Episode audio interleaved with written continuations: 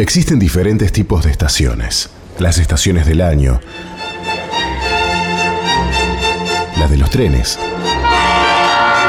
estaciones de servicio, pero hay una estación que es la garantía de lo que se espera y la certeza de lo que no se ve. En estos momentos, has arribado a la estación de fe. La estación de fe. Conducen Lorelei Prieto, María Ángela Paricio y Goyana Enríquez.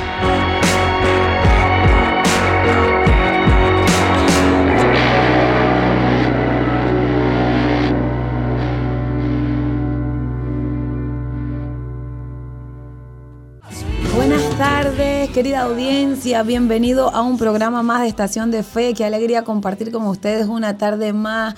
Qué lindo, estamos felices porque hoy la verdad que el clima está súper espectacular. Bienvenido equipo, ¿cómo están? Sí, muy bien, muy bien. Bueno, la verdad que hoy me quedé contenta porque habían caído unas gotitas de lluvia, pero bueno, de pronto eh, otra vez abrieron los cielos. A mí me gusta mucho la lluvia, ¿sabes? No sé, para mi temperamento, mi carácter, mi forma de ser, me encanta la lluvia. Mm, Y la, me gusta la lluvia abundante. la no felicito, nosotros somos del solcito. Yo cuando vi que salió el sol radiante dije, ay, qué lindo. La verdad espectacular. Bueno, hoy tenemos a Goyana. ¿Cómo Hola estás? audiencia, ¿cómo están? Ayer se les extrañó mucho. Escuchaba, la- escuchaba el programa, pero era como que yo estaba acá.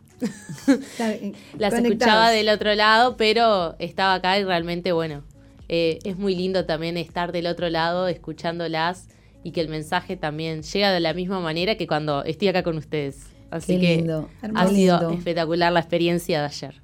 Qué lindo, nosotros también te extrañamos y bueno, audiencia, una estación de fe, estamos felices porque eh, las personas que nos escuchan están remotivados y motivadas Sí. a emprender, a hacer cosas nuevas, diferentes, a pensar diferente y hoy, bueno, tenemos un programa especial, ¿verdad? Sí, una de las cosas importantes es que, eh, o sea, continuamos el programa de ayer porque nos han pedido que por favor, que, que quieren escuchar un poquito más sobre el tema, que ya se están animando a hacer cosas nuevas, eh, a, a un recomienzo. Y la verdad que nos alegra muchísimo saber que somos un canal de bendición para tu vida. Bueno, Wow. eh, de todas maneras, eh, hay, hay, un testimonio muy lindo, que cercano, que lo conocemos y que realmente va, te va a gustar. Te va a gustar porque se trata de alguien que para los que estamos aquí les conocemos, pero que están del exterior, va a ser la primera vez que te van a escuchar, que, que van a saber de ti. Pero antes de todo eso, Goyana tiene que anunciar algo. Sí, las redes sociales, a ver, contanos. Nuestros teléfonos de contacto es 094-929-717 para que, bueno, allí nos- por ese medio pueden comunicarse con nosotras, enviándonos donos su mensajito, su saludo. Y luego estamos en vivo por MBTV, por Facebook y allí también en el Facebook tienen allí abajo para poder comentar. Así es, así que bueno, audiencia, empieza a mandar su mensajito, empieza a mandar de donde nos esté escuchando. Por ahí hay mucha gente que dice, les escribo, tienen que saludarme. Claro que sí, Es queremos cierto. saludar a todos los que nos escriben porque para nosotros es un placer poder conectarnos. Bueno, antes de presentar a nuestra invitada, tenemos por acá una frase. Porque acá nuestra frase del día. la- la frase del día. Escuchen esta frase, está poderosa. Dice así, la fe no hace las cosas sencillas, hace las cosas posibles. ¿Estamos de acuerdo con, estamos de acuerdo con esa frase? Sí, súper. Ok, la voy a repetir. La fe no hace las cosas sencillas, hace las cosas posibles. O sea que no es que es fácil, sino que para tener fe hay que trabajar y esforzarse y sobre todo hay que estar determinado, ¿verdad? Y bueno... Abiertos a creer, perdón. Claro que sí, abiertos Abiertos a a creer. Bien, bueno, vamos con el tema de hoy. El tema de hoy. El tema de hoy es si se puede. Wow. Y se puede. Y si esa frase existe, es porque se puede. Claro, claro. Y a veces se puede hasta lo imposible. Así que bueno, Bueno, es tenemos como... también la compañía de Pipo, chicas, que nos acompaña y él también nos puede decir si se puede o no se puede. ¿Cómo andan? Un saludo para todos. Sí, se puede, claro que sí. Es verdad, es verdad, sí se puede. Bueno, hay que ver también cómo lo interpreta el oyente. Cuando decimos sí se puede, aquellos que tienen el corazón, ¿no? Eh, dispuesto a creer en las cosas buenas que nos proporciona la palabra de Dios, podemos decir que podemos obtener cosas muy buenas. Pero hay personas que dicen, sí, puedo obtener las cosas que yo quiero por otros medios, que no se trata de eso, obviamente, no estamos hablando siempre en un lineamiento correcto, ¿verdad? De inspiración, te lo traduzco. Eh, aquello que está en la palabra de Dios, sí se puede. sí, porque lo que dice la Biblia es verdad. Totalmente, porque hace rato estaba escuchando una persona que dice, o sea, sí se puede alcanzar las cosas por varios caminos y hay un camino donde es medio torcido y capaz puedes llegar más rápido. Pero nosotros estamos acá para decirte que sí se puede por el camino correcto, que a veces em, se genera un trabajo extra y hacer muchas horas extra y hacer la milla extra, pero cuando llegas a la meta, el, resultado de llegar a la meta por el camino correcto es gozo, alegría y hay una celebración que eso es lo que nosotros queremos compartirte hoy. Bueno, muy bien, tenemos acá nuestra invitada. Es un placer un privilegio tenerla acá con nosotros. Su nombre es Ale Da Silva. Bienvenida a Estación de Fe. Bueno, muchas gracias. La verdad que sorprendida por la invitación. Eh, creo que debe haber muchas más personas este, emprendedoras, pero la verdad que la invitación me, me alegró un montón y obviamente dije que sí, voy a contar mi experiencia, no tengo problema y me encanta, me encanta, me encanta. Qué lindo, qué lindo. Bueno, vamos a comenzar con la primera pregunta de la tarde porque queremos conocer quién es Ale da Silva y justo en este programa que sí se puede eh, queremos conocer un poco de tu historia en, lo que es emprender y en lo que es avanzar y conquistar. Así que bienvenida. Bueno, este, soy auxiliar de enfermería. Em, siempre me preguntan si alguna vez trabajé en un hospital. La verdad que nunca trabajé en un hospital, no tengo la experiencia. Em, ¿Desde cuándo elegí hacer enfermería? la verdad que no recuerdo de cuándo, porque creo que siempre me gustó eh, desde la escuela. Eh, recuerdo si algo pequeñito que fue algo así como que, primero que nada, a mí me gustan los autos, primero que todo, me gustan los autos y la velocidad, yo creo que lo saben. este, y recuerdo, este, el vecino tenía un auto que tenía una chapa verde eh, y yo pregunté por qué tenía chapa verde, pues yo siempre veía, o sea, yo era chiquita y ya me fijaba en las chapas, en las marcas y todo. Y recuerdo que me dijeron que era porque era doctor. Y yo dije, wow, ¿eso te distingue? Ok, quiero entrar en la medicina. Wow. y entonces ahí me, me, me, empezó a interesar un poco más por el tema de los autos. Pero de verdad que después este, nada, cuando llegó la secundaria ya me empezó a gustar el tema de la biología y todo eso, me apasionó un montón. Y bueno, y ahí este, arranqué a, estudiar. Este, y ¿Dónde estudiaste, Sally? ¿Cómo? ¿Dónde has estudiado? Eh, el bachillerato lo hice en el IABA. En el IABA. Y después este, una escuela que ya cerró, de unas estoy eternamente agradecido por estas nurses que tenían esta escuela, que eran muy viejitas, pero de esas nurses que mm, siempre nos decían, ustedes de acá van a salir buenos. Wow. Y ustedes de acá, y eran muy severas con nosotros. Y la verdad que yo lo, lo agradezco un montón porque ellos fueron los que nos formaron como profesionales, pero eh, su carácter eh, de fuerte nos hizo a nosotros un carácter más fuerte. Entonces, siempre recalco eso, esas nurses a mí me marcaron un montón, eran cuatro, y fueron las que realmente formaron un carácter en, mí también, ¿no? En lo profesional. Ya, voy a hacerte otra pregunta. ¿Cuál fue esa determinación que surgió en ti para decir, más allá de, la placa del auto que viste, para decir, bueno, eh, me voy a dedicar a esto? Ya nos dijiste que te gustaba, pero hubo ese clip en, en Ale da Silva que dijo, bueno, es esto.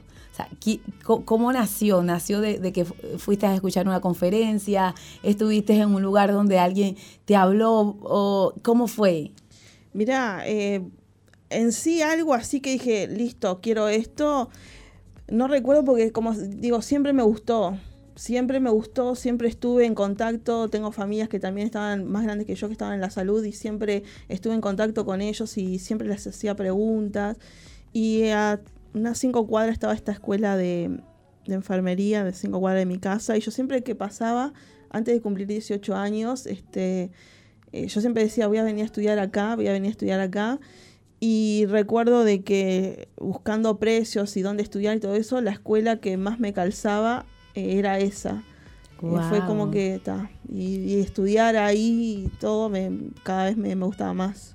Bueno, yo estuve cerca de esos inicios y te he visto eh, con una actitud muy perse- perseverante, ¿no? Pero una de las cosas que me gustó fue el deseo que vos tenías en tu corazón de ayudar, ¿no? Eh, a las personas que estaban atravesando circunstancias eh, diferentes a las que otras personas atraviesan. Por ejemplo, eh, tú te recibiste de enfermera y inmediatamente en tu corazón estuvo el deseo de asistir a aquellos que no podían ir hacia un hospital, que no podían ir. ¿verdad? Este, que, que nadie los podía trasladar. Y mire, como que ahí hubo una fusión, ¿no? Entre, porque hay muchos enfermeros, Sí. ¿no? Pero no, no, no se dedican a la tarea específica que vos haces. ¿Cuál es tu especialidad? especialidad? Eh, sí, yo trabajo, eh, en realidad hice como sería un posgrado en diálisis, este, pero hoy me dedico básicamente a los adultos mayores. Este, eh, fue lo que más me gustó, fue lo que más, este, o trabajo también tuve, pero no es que eh, dije, bueno, voy a elegir qué hacer, sino que el mismo trabajo me llevó hacia ellos y me gustó y me quedé en esa posición. Eh, sí, por más de la paga que haya, uno siempre da un poco más, siempre busca ayudar un poco más. Siempre digo que, que no es solamente higienizar a una persona, sino cuando vos llegás a la casa del paciente, primero la familia está cansadísima. Después, este, cuando vos ves al paciente y están en esas condiciones este, de higiene, te miran como diciendo, ayúdame. Y después cuando vos terminás el trabajo y los ves y le cambia la cara y le está listo, ya está con eso, ya uno le da fuerzas para seguir adelante, te da ganas de seguir un poco más o hacer un poco más, si no comió lo ayudas con la comida por más que no está dentro de la paga, no sé, eh, necesita que vayas a al almacén y te tomas un poco más de tiempo para hacerle algún mandado, lo ayudas con el celular, con la tele.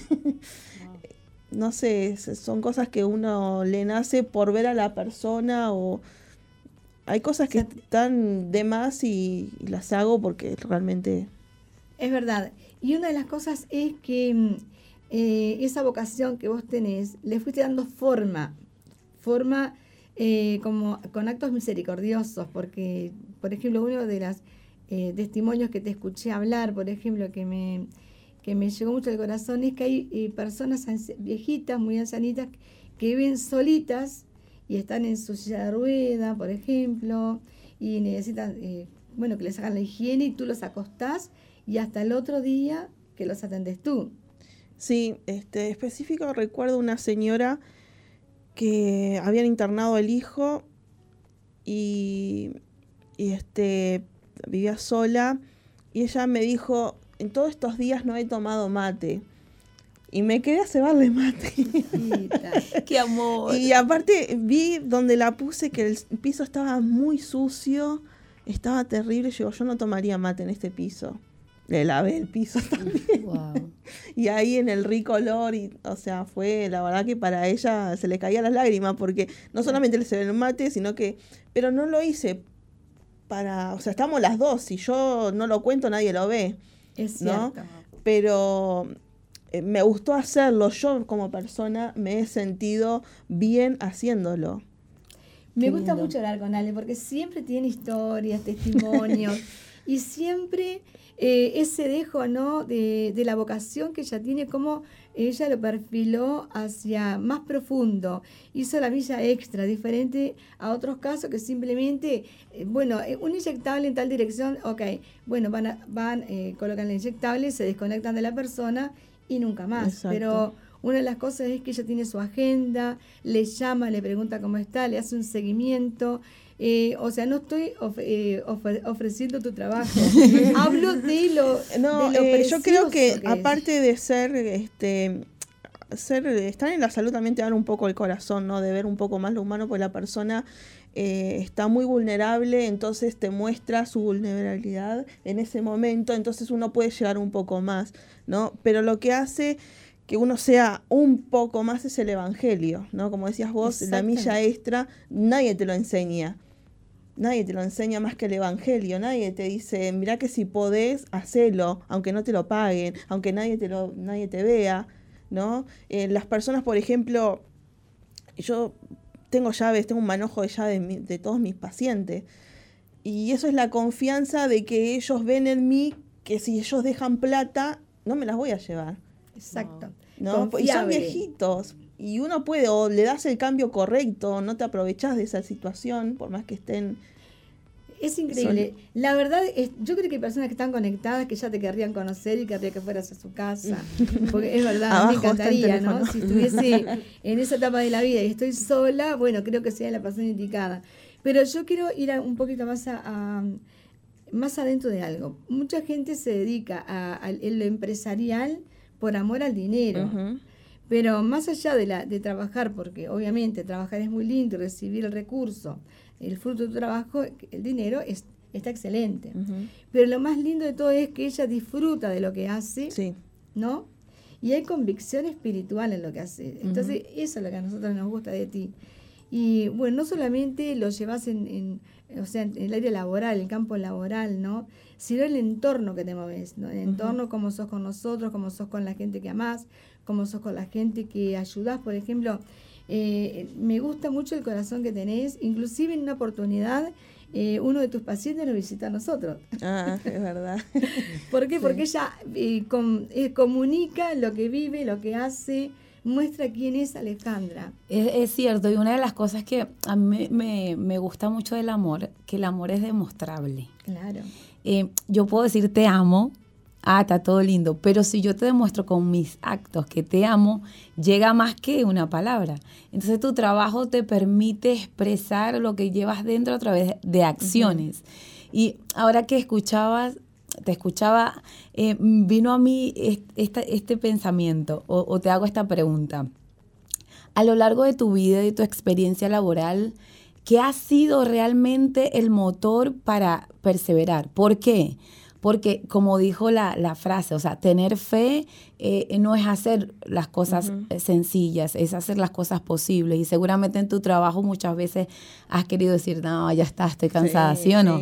Pero, porque hay gente común que está detrás, que nos está escuchando, que una cosa es la teoría y otra cosa es la práctica. Entonces, queremos que la gente eh, viva em, y que eh, después de escuchar tu historia diga, wow, realmente se acerca a mí, lo que ella dice se acerca a mí. Entonces quería llevar un poco esta pregunta a ese sentido. Eh, si me puedo explayar, este, te cuento la historia porque es, un poquito largo el tema. perdón, si, tenemos que decir, te viene pausa. Ok, listo.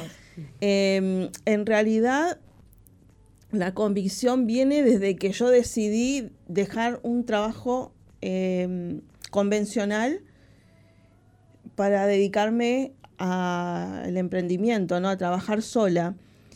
Eh, me sucedió, como digo yo, el 90 y pico largo de los emprendedores lo hacemos por necesidad, ¿no? Cuando no es que yo, ay, ¿qué voy a hacer este, con este tiempo? Me, no, en mi caso, y sé que hay muchos que lo hacemos, o sea, la necesidad nos empuja a decir, no necesito generar más dinero, ¿qué es lo que tengo?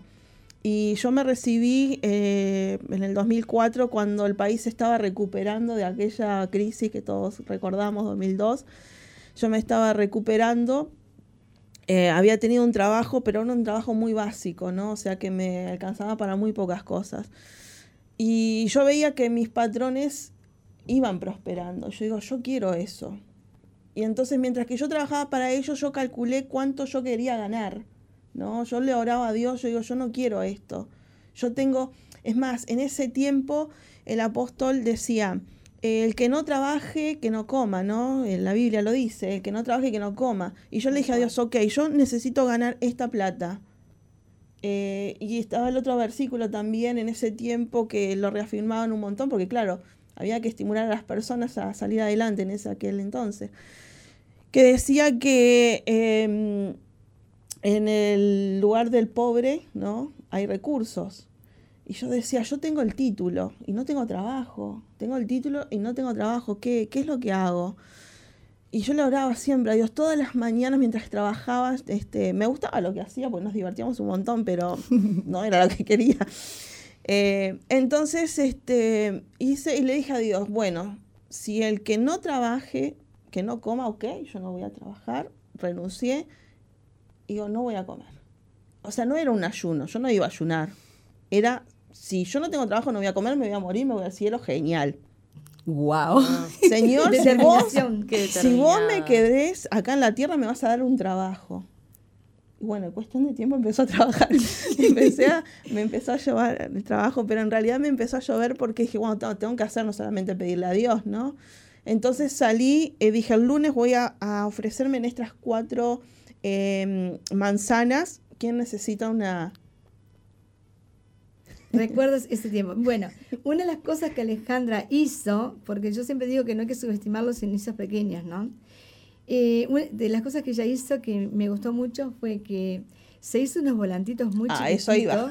Ah, Que cuente, que cuente los volantes unos chiquitos. volantitos Sí. pequeñitos Sí, y tenía, sí. pero así, no sé si como mil volantes, un montonazo. Bueno, entonces yo dije, eh, lunes tantas manzanas, martes, pero claro, salí a tocar timbres, nadie precisaba. Dije, Hiciste un plan, sí, eh, hice un una plan. descripción del mapa. Me dividí, dije, eh, es un plan de trabajo, Claro. ¿no? Yo no lo sabía en realidad. yo creo que Lo era Dios, aprendiste después del tiempo. el empresario en ese momento, en la cabeza estaba. Dios y me, me, me decía, hace esto, que es lo otro. O sea, yo no escuchaba la voz, porque a veces dice, ay, necesita escuchar la voz de Dios, pero yo no escuchaba. Yo solamente sabía que yo oraba y lo que yo tenía en mi corazón venía de parte de Dios. Guiada por Wow. Dios. Qué lindo. Yo no escuchaba a Dios decirme, y ahora, hace-". no. Y ahora, Vamos a interrumpir un segundito y vamos a continuar, pero si hay personas que quieren ser guiados por, por Dios, por el Señor, para que emprender algo nuevo, ¿no? En este tiempo donde la gente dice, no se puede, no hay. Hoy nos salió una frase muy linda. Se las vamos a compartir después del corte. bueno, vamos a un corte.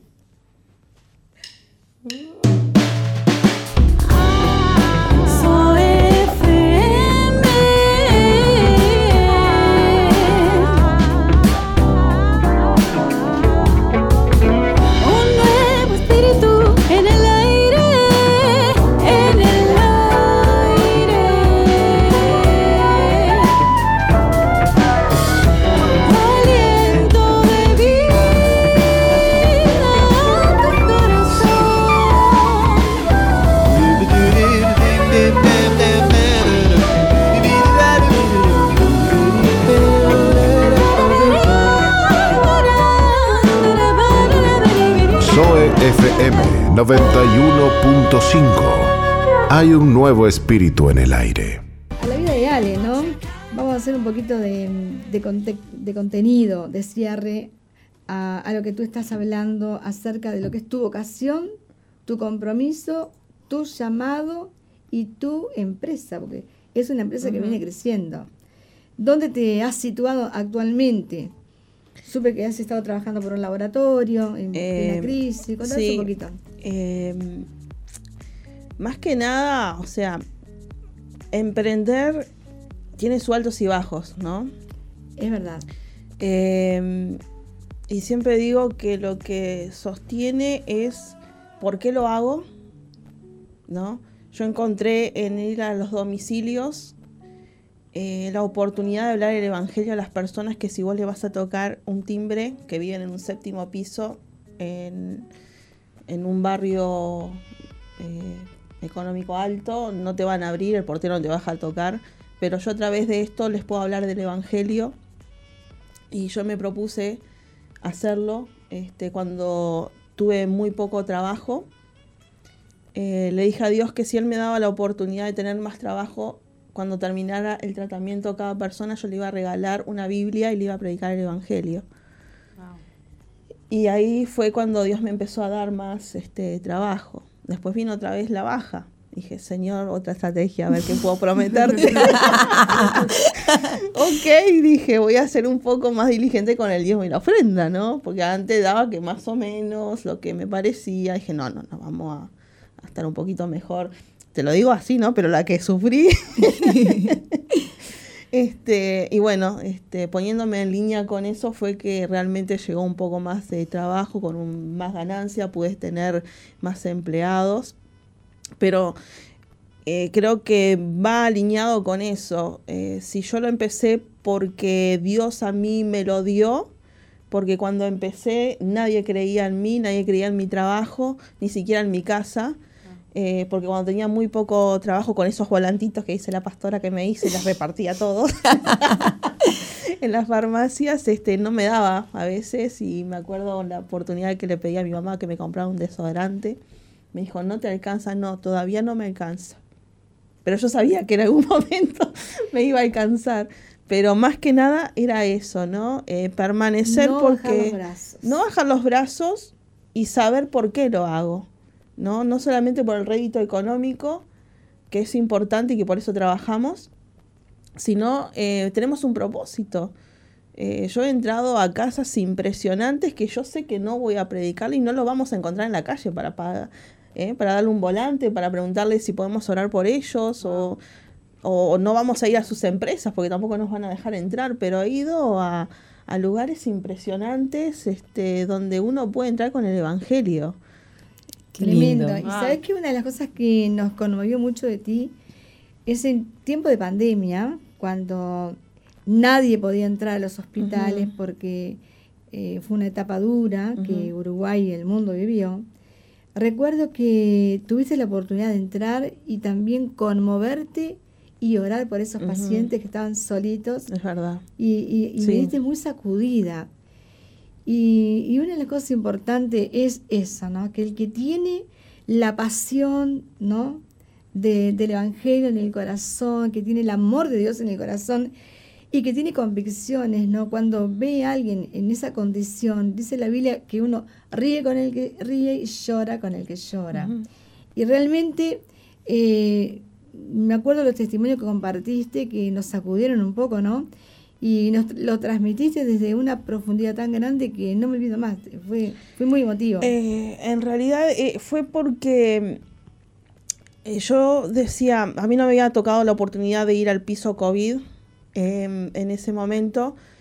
Eh, fue después de unos meses, el- acá se decretó en la emergencia sanitaria en, un En tres- marzo. en En marzo. 13 de marzo. Y yo creo que al mes o yo ya estaba, pero sucedió que, claro, yo escuchaba de mis colegas que era terrible, que, que la gente estaba sola. Yo digo, pero qué tan terrible puede ser, ¿no? Y no, no dimensionaba eh, lo profundo que era eso, ¿no? Y me acuerdo de que uno de mis pacientes en diálisis, diálisis peritoneal, eh, tuvo síntomas y lo llevaron a internar al piso COVID y lo que recuerdo es que primero a los que iban a trabajar en ese piso los preparaban. ¿tá? O sea, tuvieron, tenían horas de preparación, pero como lo que yo iba a hacer era urgente porque mi paciente ya lo precisaba, eh, mientras que me decían, vas a entrar a ese lugar y te iban poniendo las cosas, todo lo que tenían que ponerte, que era un montón de cosas, te iban hablando, tenés cuidado, no agarres. Y yo ya empecé, ¿y a dónde voy a entrar entonces? ¿Dónde me van a mandar? Y ya te empezaban a poner el temor en el en la mente, ¿no? Entonces mm, recuerdo que me abrieron una puerta, un pasillo oscuro, y yo me dice, busca a tu paciente. O sea, ni ellos podían decirme a dónde yo tenía que ir. Y en ese momento sentí el temor.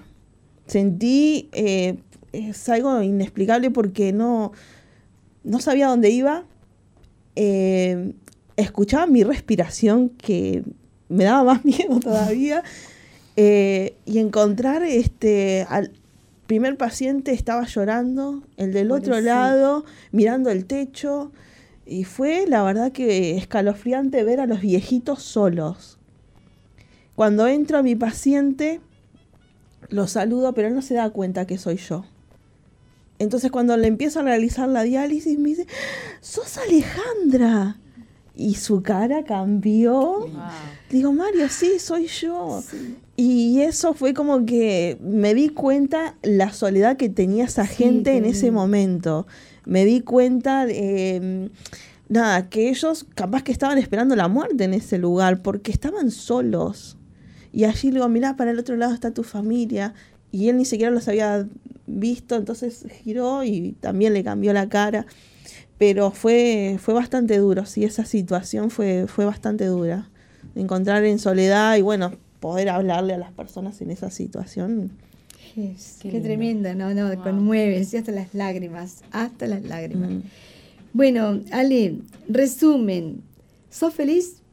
Soy feliz. Soy feliz porque encuentro eh, en el trabajo eh, la satisfacción en las personas. Como decía al principio, Chama, capaz que eh, te cansás, capaz que dices, ah, no quiero más esto, va, estoy cansada, va, este, no quiero saber más nada.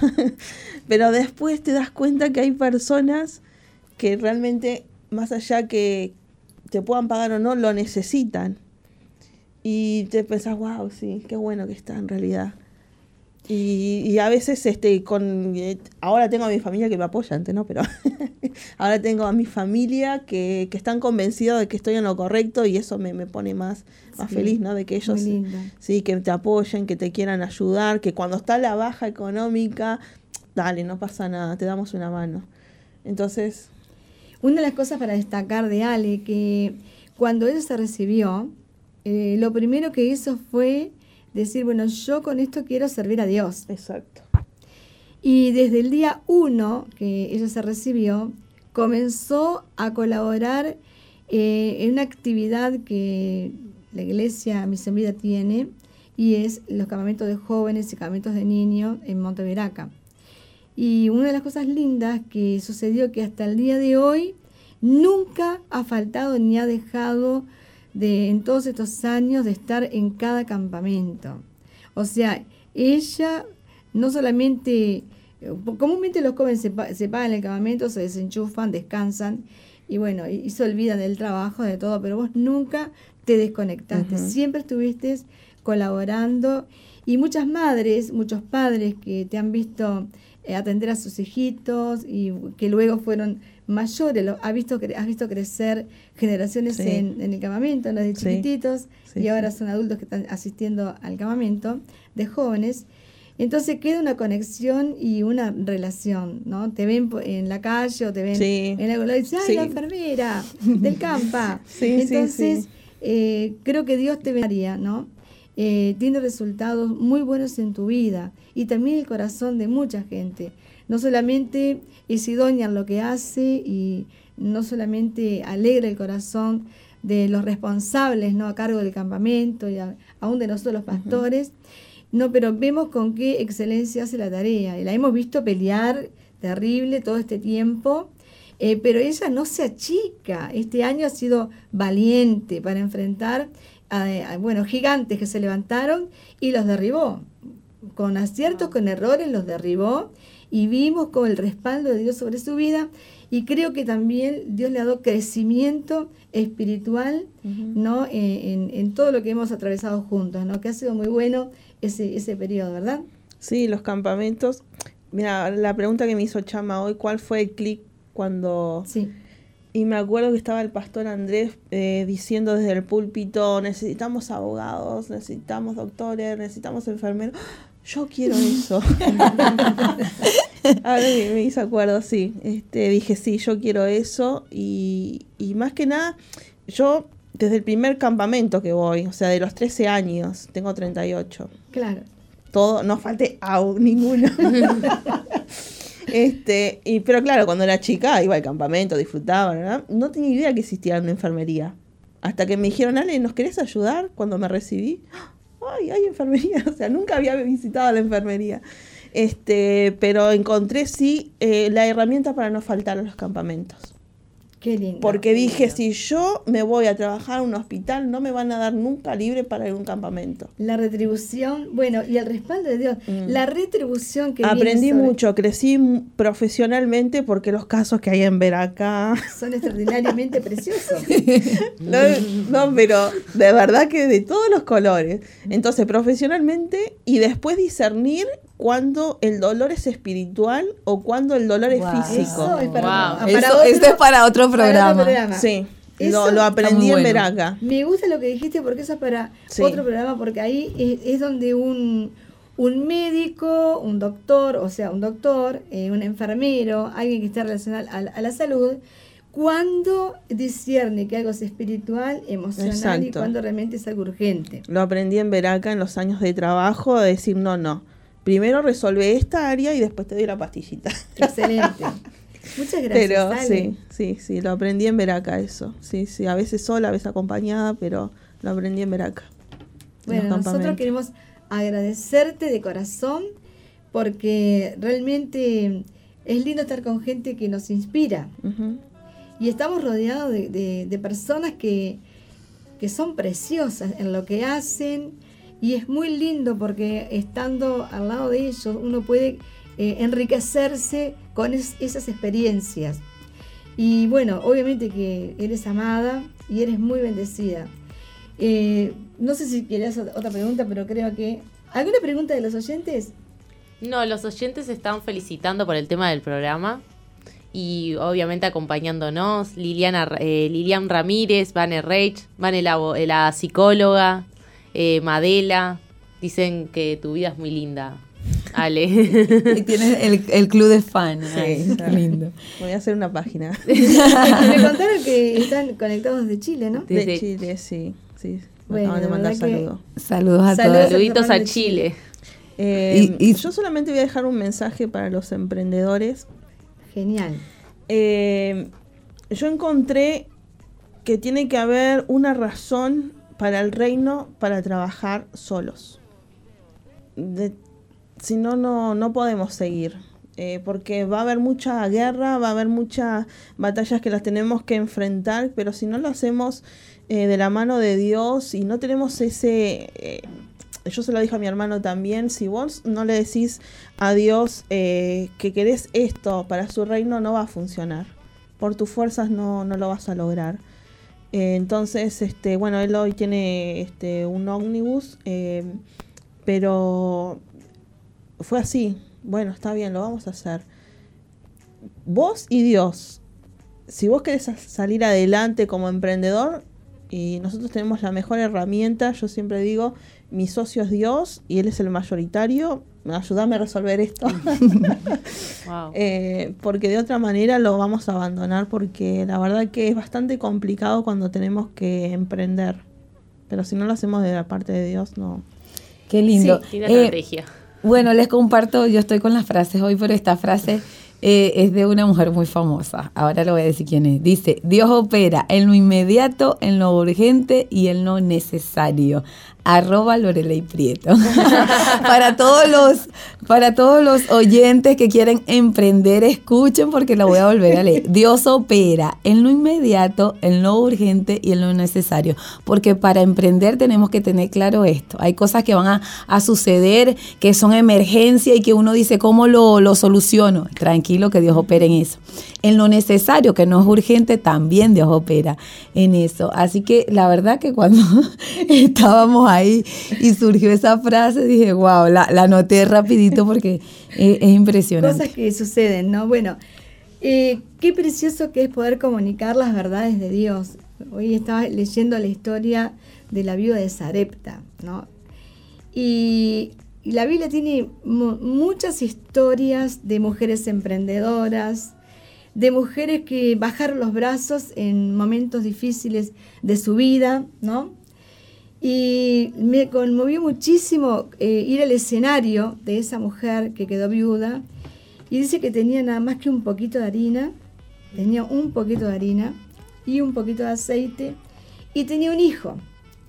Entonces ella, le hago el relato porque ya nos quedan poquitos minutos.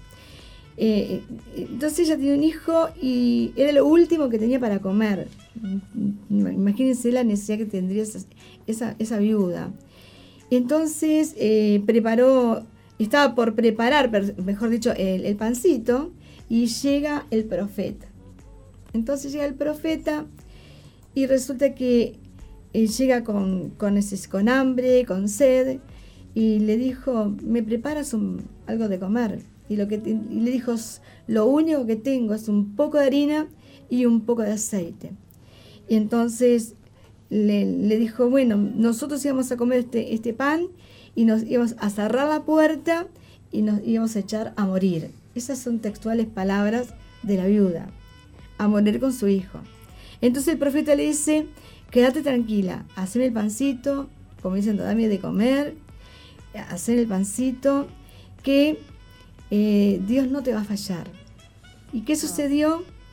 Dios, por causa de haber puesto en primer lugar a Dios en su vida, porque ella estaba sola con su hijo, le acompañaba su viudez, los recuerdos, el hambre y la escasez.